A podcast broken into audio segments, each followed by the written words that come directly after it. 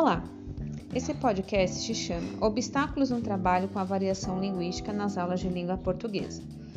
Foi solicitado pela disciplina de Variação Linguística, que tem a supervisão da professora Marielle, da Universidade Federal do Agreste de Pernambuco.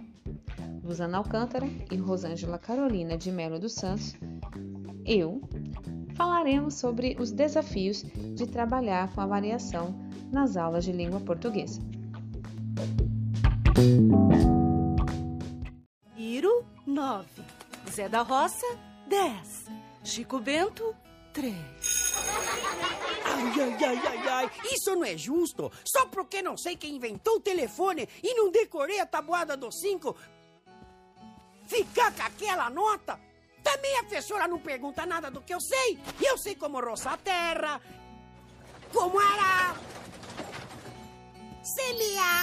ordenhar uma vaca. Até queijo aprendi a fazer.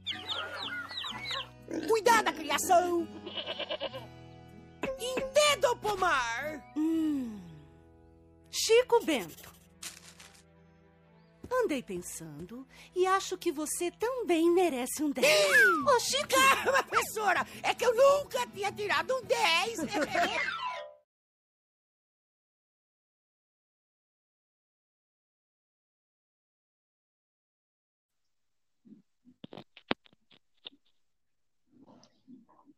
Olá, Luzana, seja bem-vinda. Como nós estávamos aí finalizando aí o do Chico Bento, né?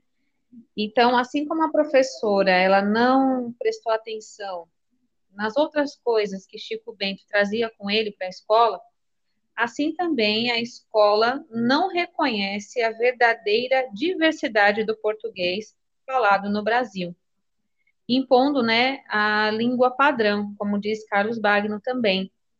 Então, é, fica claro que o grande desafio para a o ensino, né, de variação linguística é tornar esse estudante, né, uh, poliglota na sua própria língua e vencer também, né, essa esse preconceito que se tem com os vários falares que nós temos no nosso país, já que é um país extenso, um país diverso e nada mais do que natural de que também tenha diversidade no, no falar na, na maneira das pessoas se comunicarem. O que, que você pensa disso?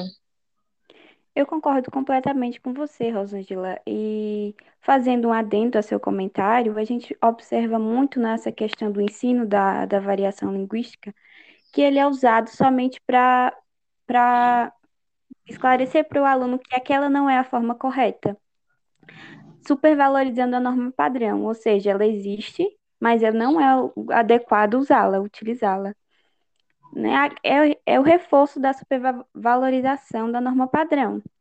E outra coisa também, quando a gente observa essa, essa, essa ensino dessa variação, muitas vezes são usados, como você falou, questões limitantes.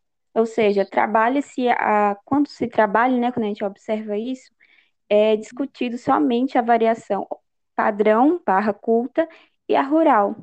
Só que a gente sabe que dentro da variação rural a gente tem, né, dentro do território brasileiro, inúmeras outras variantes. Então, é limitante o trabalho da variação. E esses que eu citei são um dos maiores obstáculos para o ensino de variação na escola que a gente observa hoje.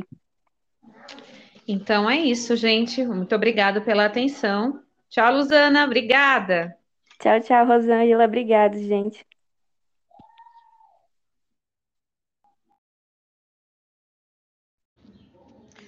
Gostaríamos de agradecer ao canal da Turma da Mônica, que está no YouTube, que nos cedeu gentilmente o episódio O Sabe Tudo, onde o personagem Chico Bento é evidenciado.